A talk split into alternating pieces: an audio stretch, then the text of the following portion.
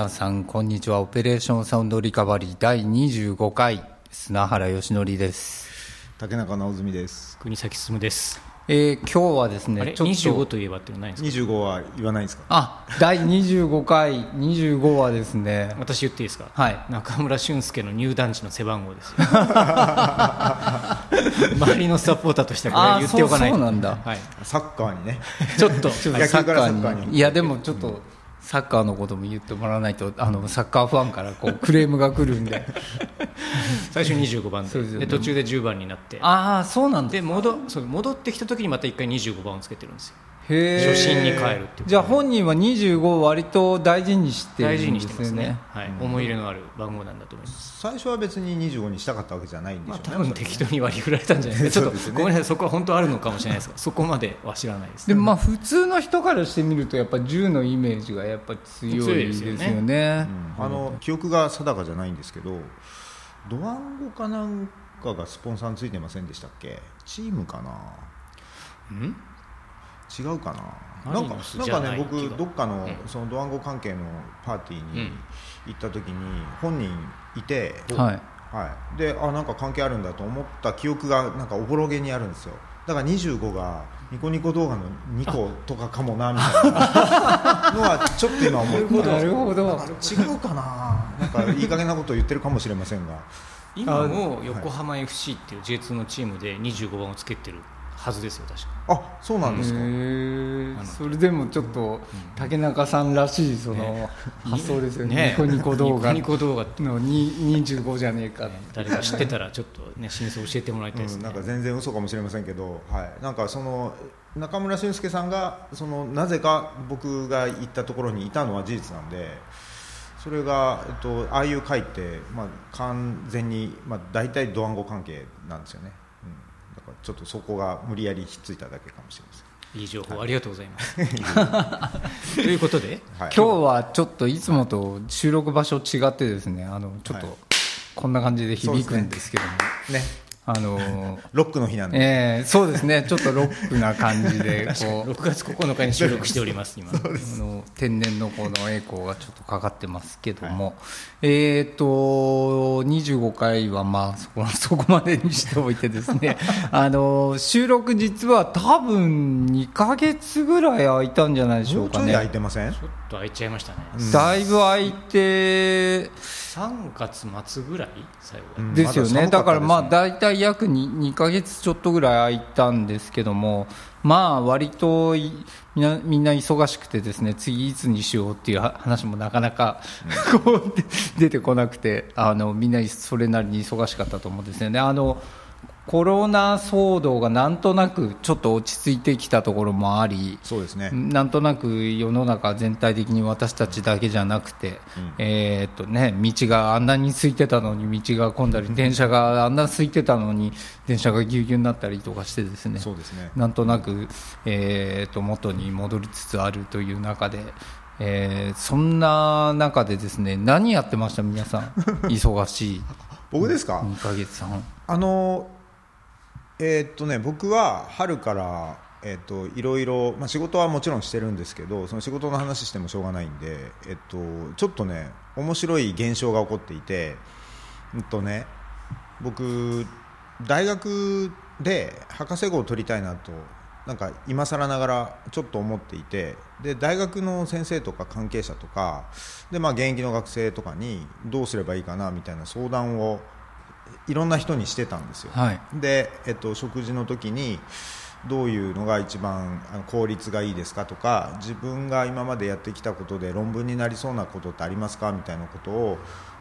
まあ、なんか博士号を取りたいので相談するわけですよ。そうすると、まあ、それは聞いてくれるわけですがそんなことより竹中よって手伝ってほしいことがある。これどう思う？みたいな。のバンバン言われてでそれがなんかあの何にもあの誰がどういうふうに儲かるのかとかも決まらないままその学校の先生たちなんで、はい。これは面白いと思うんだよねみたいなここうふんわりしたことがはい。い。っぱいあって、はい。でそれに全部巻き込まれるっていう現象が起こってましてだからそういうのをあの結構、えー、と地方の DX とか、はい。それからその今メタバース帰りでメタバースの中でいろんなテクノロジーを使うとかそういうようなあの結構大きなプロジェクトがあってでそこにブレイン的に入るとかであと,、えーと、今度7月に九州で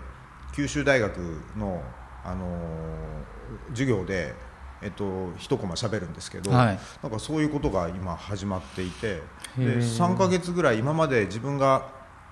あんまりしなかった活動をしたらもう全然違うことがボンボン降ってくるみたいなことが起こってちょっとあの自分の中で革命が起こってますね。へえいやじゃあちょっと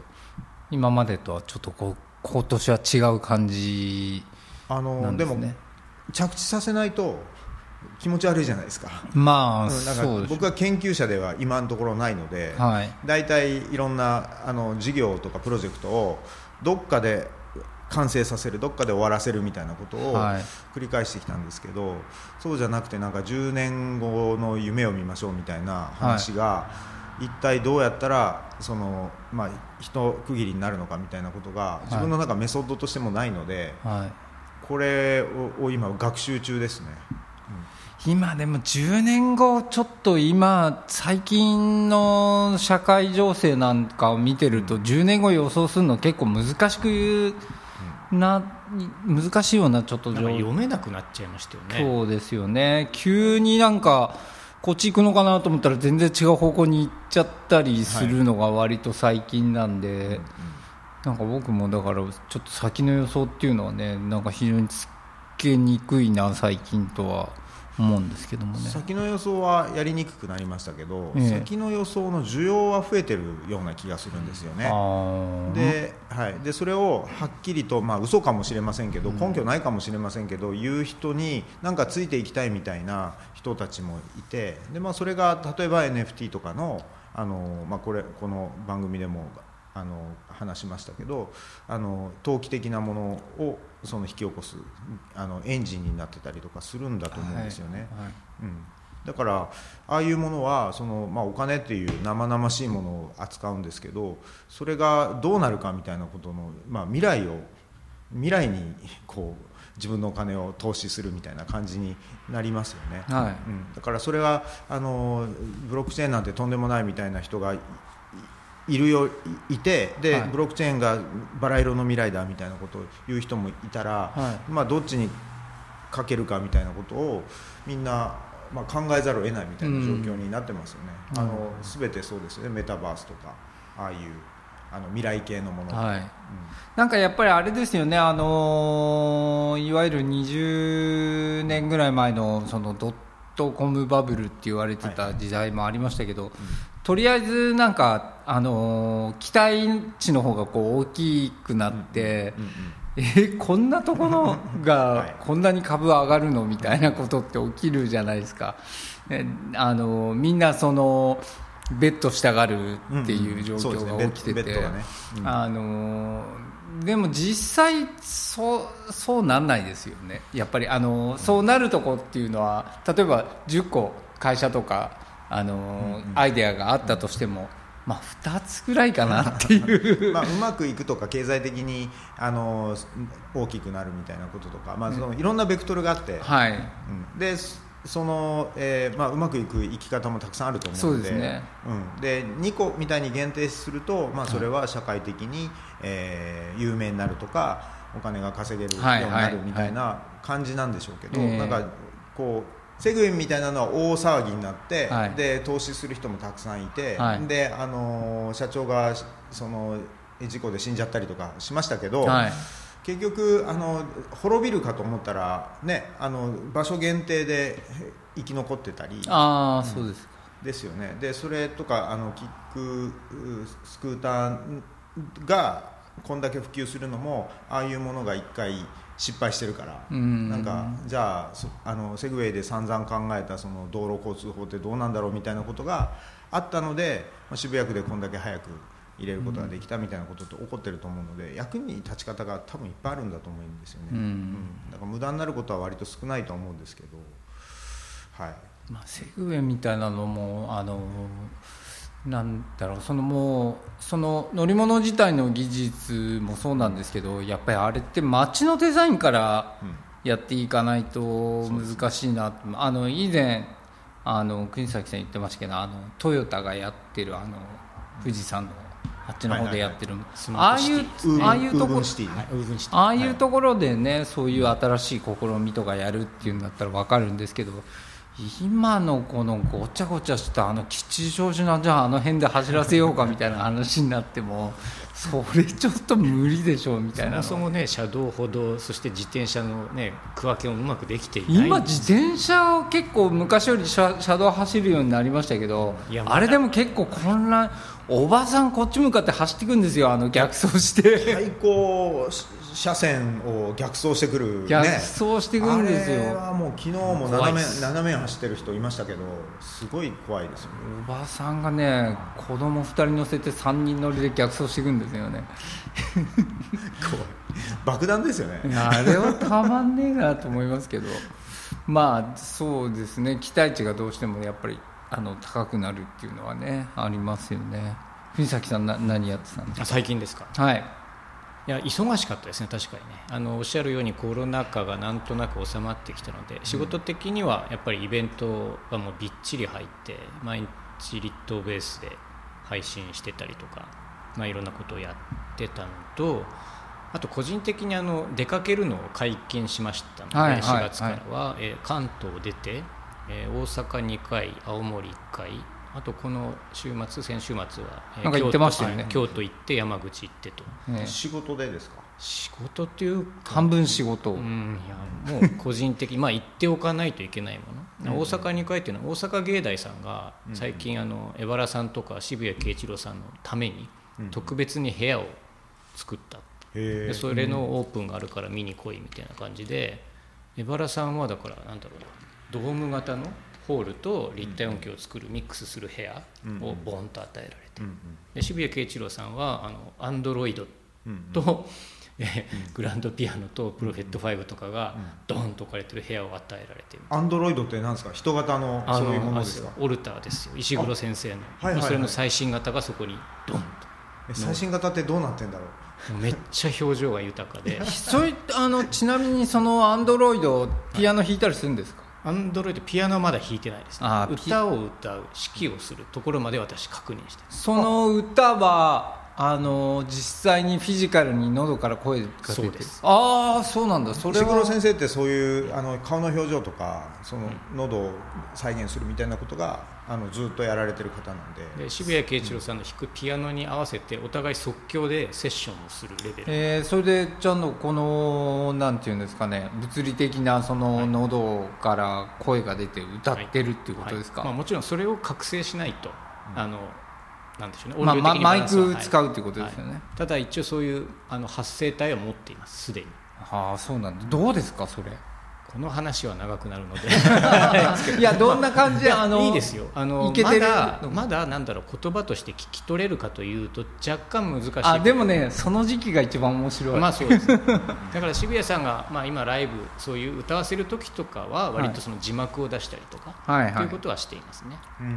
まあそういう意味ではだってオペラ見に行ってイタリア語のオペラだったらなんか日本語字幕が出るのと、まあ、同じっちゃ同じかなという感じではできてますねその人工声帯をどう動かすと明瞭な発音になるのかみたいなことって人間の、まあ、解剖するわけにいかないじゃないですか。で人間がどうやってるかみたいなことの多分気づきとか学びとか、ね、ノウハウみたいなことになりますよね、実際にその発声方法をどうしているのかというのは、ちょっとまだ自分も理解していないです。だから本当に何かを震わせてるのかスピーカー的なものを使ってるのかというのは分からないですがただ一応彼、そのアンドロイドから声は出ていますね。うんうんあのラボットっていうもしかしたらこの番組でもちょっと言ったかな。愛玩用のあの動物ロボットがあって、でこれがあの、ね、あのおもちゃみたいな音しか音っていうか声しか出ないんですけど人工声帯持ってるんです、ああそうですか、はい、でそれを言葉にするってことまでは全然できないみたいですけど、えー、はい、だからそういうアプローチが少しずつ始まってきて、ね、じゃあまあ動物の鳴き声みたいな、うん、にゃーぐらいなことは。ことは、うん、ポーみたいなことは言います、ね、ああそうなんだ、あややっとそのレベルまで来てるってことですね。なんか大阪芸大さんは非常にそういう先進的な分野に、まあ、投資されっていて、まあ、びっくりしましたね。なんかだから僕前から思ってるんですけどそういうね見た目が自分好みのなんかそのロボットアンドロイドがあってで人工生態がついていたらその人工生態用のデータをそのここにダウンロードすると自分の好きな歌を歌ってくれるみたいなのってもしかしたらその録音ではない音楽の新しい楽しみ方かもしれませんね。そうですよね、うん、はいはいはいはい。ある種のなんて言ったらいいんだろうな？再生機として。そうです、ね、だからもちろん再プレイヤーという意味では CD とかと変わらないのかもしれないですけれども、うんうん、その生態を鳴らすという意味ではまた別種の再生機ですよね。ですよね。うん、じゃああれですねあのなんていうんですか例えばシンセサイザーでギターの音を出してみようとかコンピューターで人間の声出してみようみたいな試みがまあここ3 4 0年ぐらいずっとあありましたけど、うん、それをこうロボットに実際にやらせるっていう、あの段階が始まってるっていう感じですよね。音声の再生技術として結構もう今実現してるのは、はい、例えばそのマリンさんがこうやって喋ってる音を機械学習させて、はいはい。はい、でマリンさんに別の言語で喋らせる、はいはい、それはまあ結構ありますよね、はい、でそれを応用していくとじゃあ例えばそのすごい歌手、まあ、なんでしょうじゃあ宇多田ヒカルさんのそういうデータをて、はいはい、残すっていう話ですね。で宇多田ヒカルさんのアンドロイドに好きな歌を歌わせる要するに宇多田ヒカルプレイヤーなんかシンガーシンギングプレイヤーみたいなこともできるわけですよね。うんうん、はい、そうです、ね、今までのこういわゆる CD とかいうもう録音されたものではなくてその宇多田ヒカルフィルターを通した歌として再現されるっていうのはまた全然違うプレイヤーの未来かなっていうのは思いますよね。あのー、じゃあビートルズとかもできるんじゃないですか。はいはい。まあ加山雄三さんがねだいぶやってますよね。うん。えっとパフュームを歌ってますね。歌歌わしてます、ね、はい。あ加山雄三さんがパフュームを歌う、はい、歌うっていうムービーがちょっとバズってましたよ。あそれ加山雄三さん本人がやってるってことですか？本人を解析してあの本人がオフィシャルで解析してでそのもし俺が元気な俺が Perfume を歌ったらみたいなムービーにしてるんですけど、うん、あの人昔からそういうの好きですよね。あの船の中にエミュレーターでシンクラビア。シンクラビア、すごいですよ、ね、乗っけてみたりとか昔その話聞いてええー、なぜ加山雄三がって。まああの人新しいもの好きなんですよねテクノロジー好きみたいですよね、あと自分がご高齢になってその何を残せるかみたいなことを真剣に考えてるっていうことを何かで読みましたね。ああ、うん、そうかはい、なんかちょっと前にあの何でしたっけ？あの NHK で美空ひばりさんのみたいなみたい。なあれああいうのもまあそういうのにちょっと近いところがありますよね、あとなんかちょっと声じゃないですけどあの手塚治虫さんの、ま、漫画がどうのっていうのはあり,、はい、ありましたよ、ね、ありました、ね、手塚治虫タッチで漫画を生み出せるかとか、はいはい、手塚治虫 AI みたいなものっていうのは、はいあじゃあ学習してんですね。そうですね。はい、漫画を何千ページか読ませるとできる、ストーリーの段階から AI でやったみたいですよ。ストーリーも、うん、でもまあ多分今吐き出されてるのはそのままじゃちょっとやっぱり作品にはならないらしくて、少し人間も関与してと、でもまあ時間の問題でしょうねそれも、あのできるようになるっていうのは。だからその録音されたものを聞くっていうのはもう要するにじゃあその吹き込んだ人、演奏した人がいなくなってしまうと、もう再生産はできない。違うものはできなくなっちゃうわけですけれども、その AI でその人の型を取ればいくらでもその人に新曲を歌わせることができる、それは全然新しいプレイヤーの、ね、概念かなって思いますよね。ね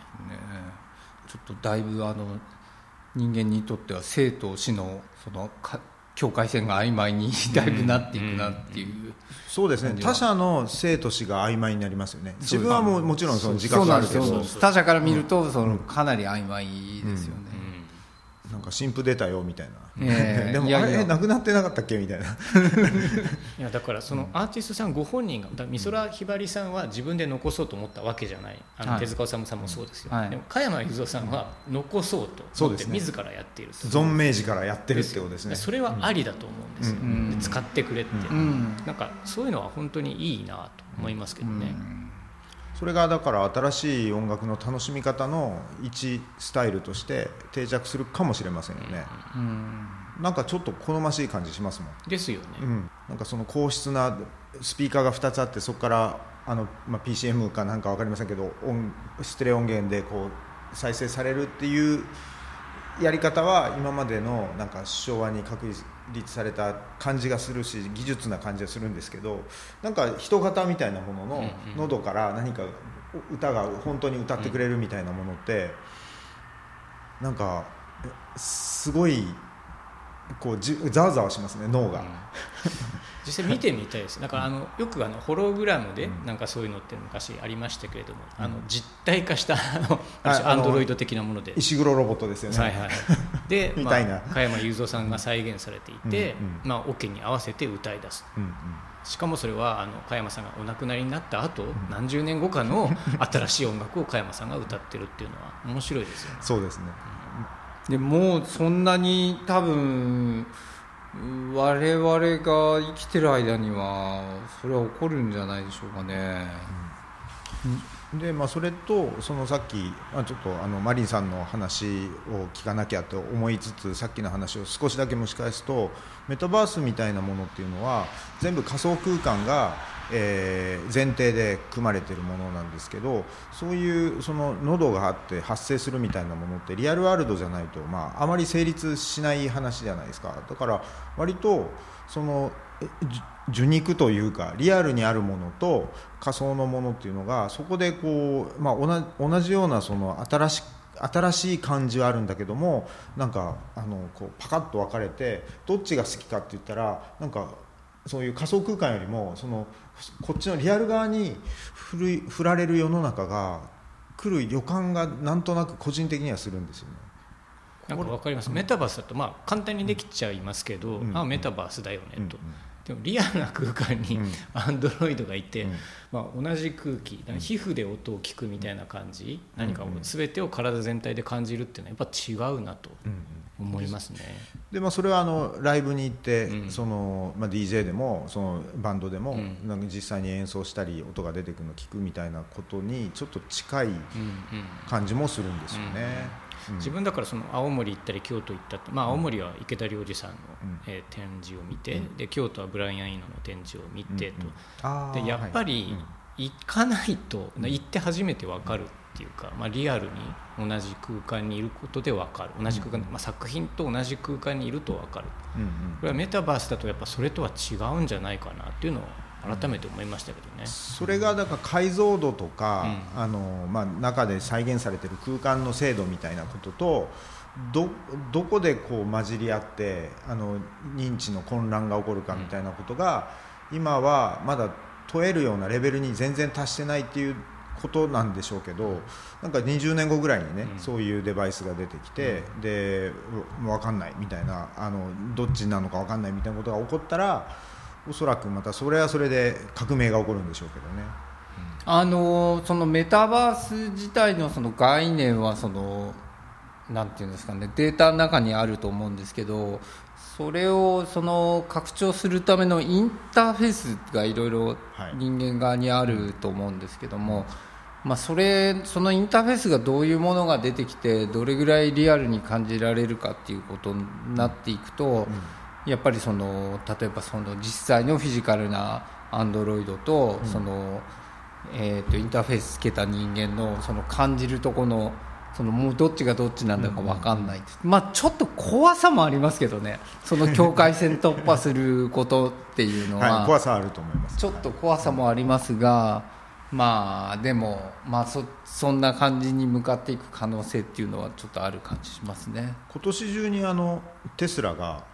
人型のロボットを売るかもしれないみたいあーなんかそれあのペプシマンみたいな。はいはいはい。はいはいはい。あれはちょっとだからあの仮想側からコンピューター側からなんかリアル空間に侵食した感がすごいあって、何やってくれるんですか？なんか仕事してくれるんですか？物を運ぶとかじゃないですか。あそんなことやってくれるんだ。あでもでも発想は面白い。なんだろうね。その車屋がなんで人型ロボット？ホンダもまあちょっと前ね、ずっとやってましたよね、うん。ななんかやっぱり人型どうしても作りたくなるのかな車やってると応用できるから、まあ、やってみる車運転してくれるのかな？それはそれは面白いですねそれは別に人じゃぜ人じゃなくてもいい全自動運転みたい人じゃなくてもいいですもんね。自動自動で動いてくれでればいいんですもでもわざわざこうそいつに運転させるのも面白いね。お前運転してみろみたいな。いやなんでガンダムが人型なのかみたいなね、そういうところへの問いを改めて投げかけますよね、そういうものって、ちょっと面白いですね。それそいつに運転させるそれで事故ってみたりとか。事故は嫌だな。なる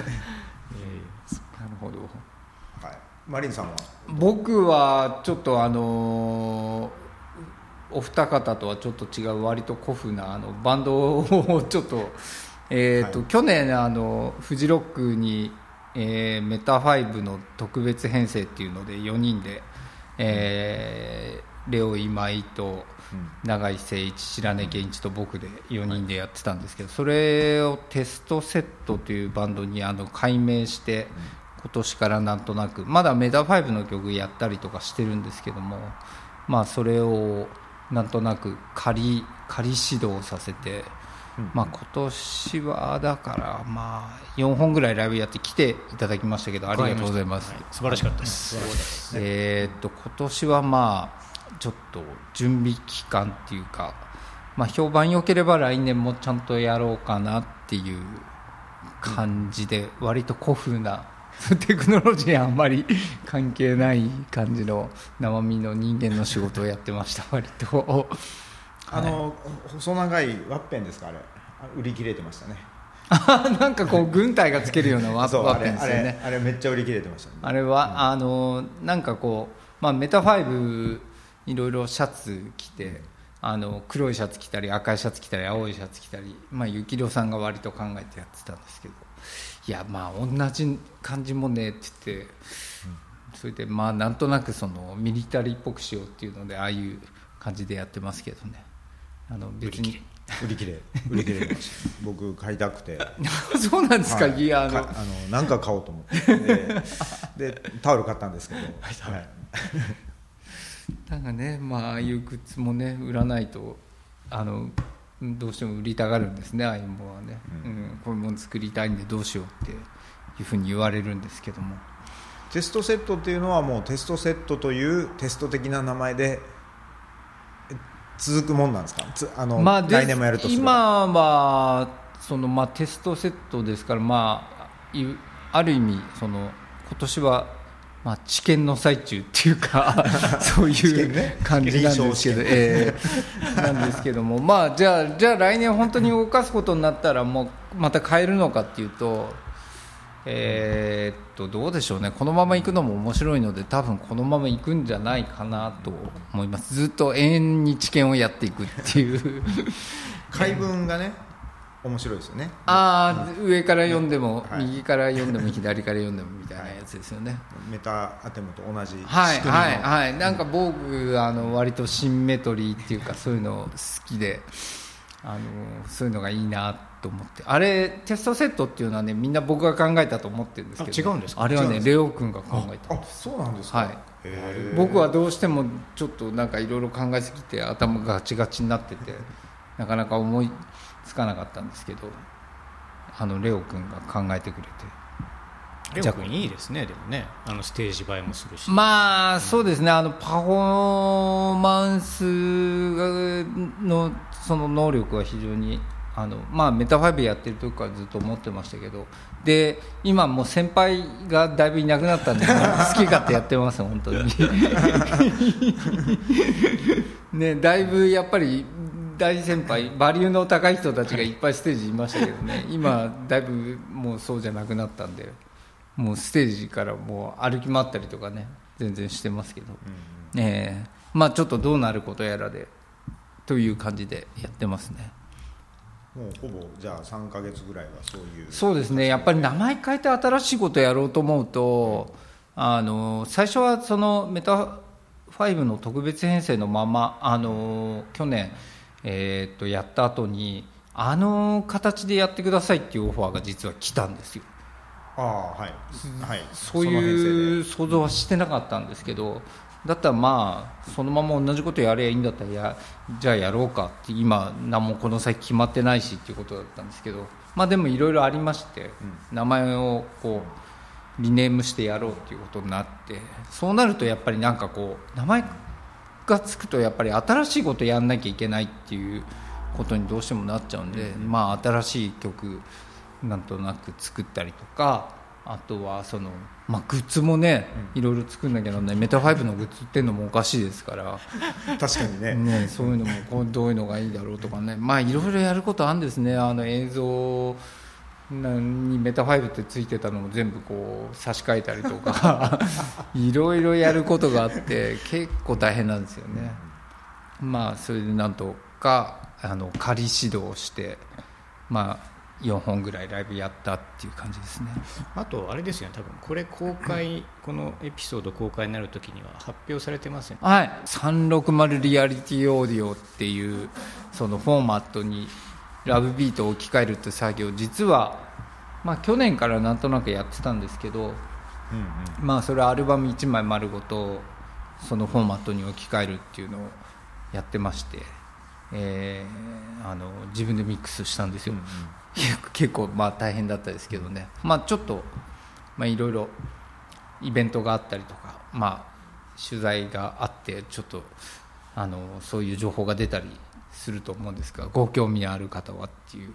なんかあ感じですのリットベースでもイベントをしていただけるという。あそうですね、あの視聴イベントみたいのをちょっとやってもらうことになってあの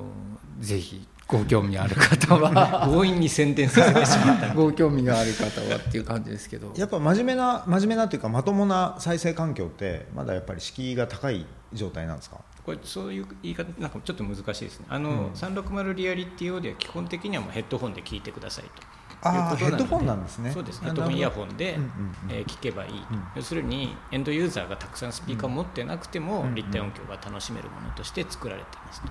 いうことでそれはそれで完結してるんですが、まあ、ちょっとリットベースでイベントをやるのは、うんマリンさんが、えー最終チェックをしたのと同じほぼ同じ環境で、うんうんうん。あのまあマスタリングルームみたいなところで、マリンさんは多分たくさん13個ぐらいの13個です。13個。スピーカー。はい。で最終チェックをされたのと同じ環境で聴けるよっていうイベントをちょっとあそれいいやってみようかなと。僕的にはあのその環境がなんとなくそのそれを聞くにあたって正解なんじゃないかなっていうふうにあの、うん考えてるんですね。やっぱり13で聞くのが一番威力があるなっていうふうには思います、え去年からあのソニーが出しているそのサラウンド用のテレビバーみたいなものに、はい。サテライトスピーカーが付けられるような拡張だったり新製品が出てたのは多分これの布石でしょうね。そうですね、うん。あの基本的には、まあ、サウンドバーって、あの別にテレビの前に置くだけで一応立体音響できるんですが、より充実させるためには、うん。サテライトのスピーカーをこう足していって、うん。もっとチャンネルリアルなチャンネル数を増やしていけるっていう、まあ、そういうメリットを考えてますね。そうですね、まあ、あの OS はないんですけどそのアップルと同じようにハードウェアとそれからそのなんていうんですかそのハードウェアの上で動く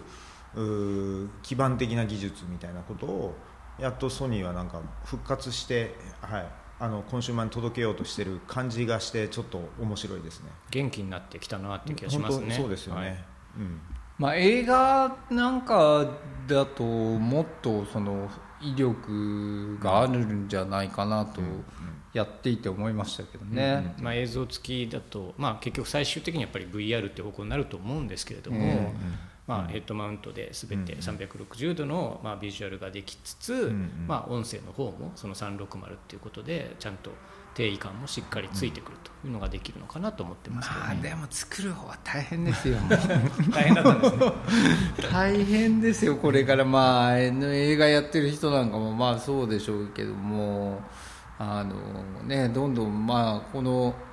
ポッドキャストでも以前言いましたけど作る方どんどん大変になっていくぞってそういう話ねありましたね、ええセンサーの技術と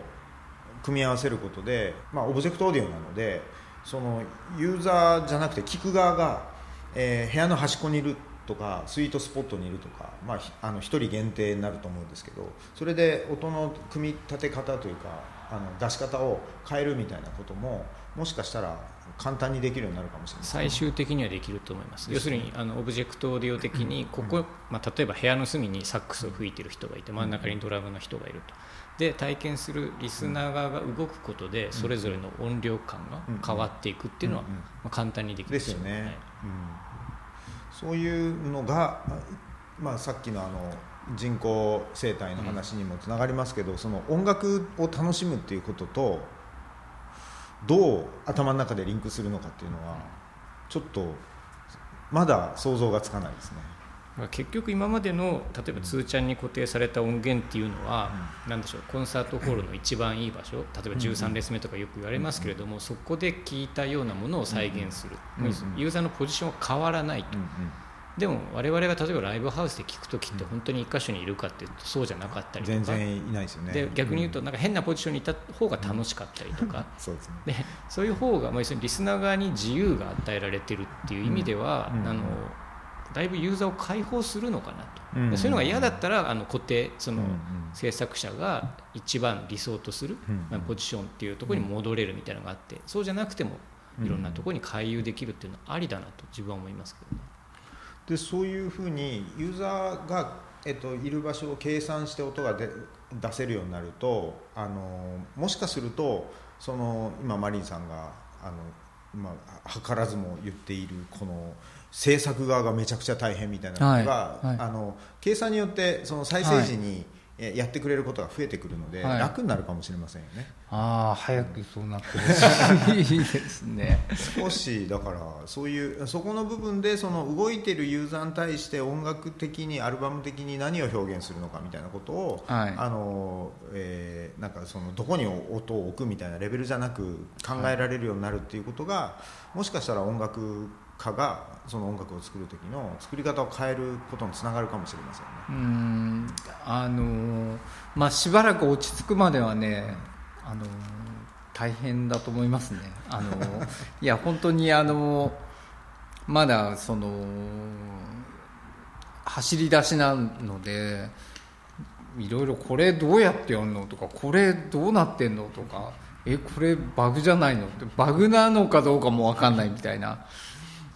構そういう状況であの昔ちょっとゲームをちょろちょろ作るのをちょっと手伝ってた時のことがちょっと懐かしく思いましたね。あの不愛想なね UI のあの開発ツールとかね。ね。懐かしいなっていう感じでしたね。あのポリゴンがはみ出してくるのこれどっちのバグなのかなってね。めちゃめちゃ悩みますよね。で目立つ目立っちゃうから、ん。消さなきゃいけないんだけどどうやっても消えないんですみたいな言ってでいあの、まあ、それプレステの初期の頃なんですが、はいはいはい。で問い合わせたらああそれ次のバージョンで直りますみたいな。はい。感じのことを言われたっていう話がね開発者は本当大変だなとあの久々にそういうことを思い